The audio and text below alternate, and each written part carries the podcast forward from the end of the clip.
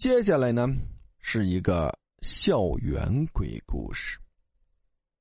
这是一个真实的故事，你信也好，不信也好，它的确发生过。吸口气，往下看吧。话说，四川一座大学位于城市郊外。平时就流传着不少令人奇怪的、不可思议的故事。有一个女生寝室住着七个女生，平日里相安无事。但是有一晚，住在下铺的一个女生怎么也睡不着。这一晚又出奇的安静，静的连自己的心跳都能听到。室友们都睡了。只有小平在床上翻来覆去，睁大个眼。他看了下表，两点了。啊，快睡吧，明天还要上课呢。他喃喃的对自己说着。他仰着脸，突然他发现床上挂着的蚊帐在慢慢往下沉。住过宿舍上下铺的朋友都知道，挂在床上那蚊帐从上铺掉下来的样子，他有点奇怪。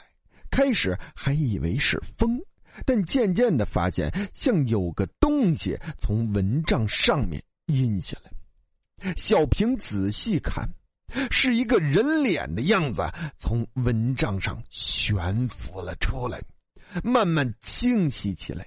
就像一个石膏的人脸，而且是个男人的脸，还在对他笑。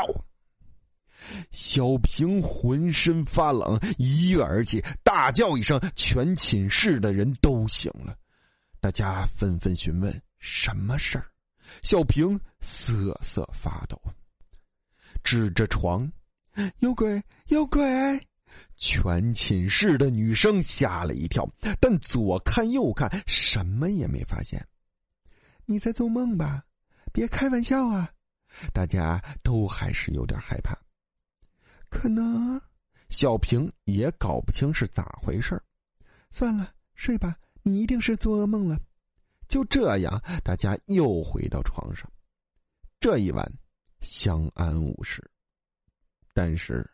从此以后，这个石膏一样的男人脸就缠上了小平，每晚都出现。这个寝室的人也再没睡过好觉。不可能每天都做同一个梦吧？大家决定向学校反映这事儿，但有谁相信呢？但教导处的一个主任想了想，告诉小平和他的室友：“你们今晚回去睡。”我带几个保卫人员守在寝室外，一旦有事儿，你们就叫我们。夜晚来临，小平和室友们早早上了床，教导主任和五六个保安、十几个自告奋勇的男学生守在门外。这么多人，那鬼还会出来吗？不知谁嘀咕着。两点。小平死死的盯着上面的文章，那石膏一样的男人脸会出来吗？一切都安安静静的。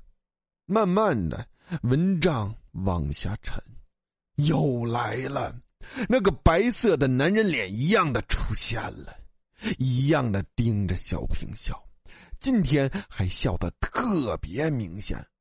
来啦！小平大叫一声，刹那间，门外的人一涌而入。哪里？哪里？他没走，他没走，在那儿还在笑。奇怪的是，只有小平能看到，其他人却看不到。在哪儿啊？大家都搞不清楚。在房间里左顾右盼，在窗户那儿，在那儿，到门口了。他要出去。大家随着小平的手指方向，什么也看不见。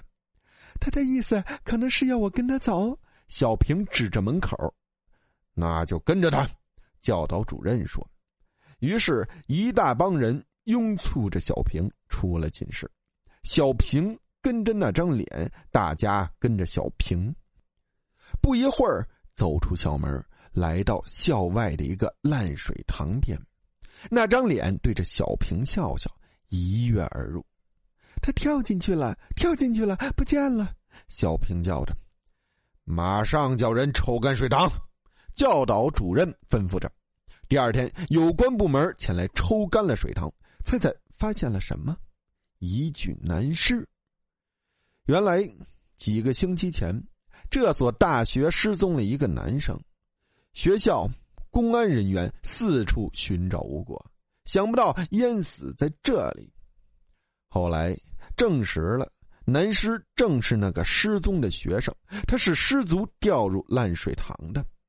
人们把这男生生前照片给小平看，小平认出那张白色的脸正是此人。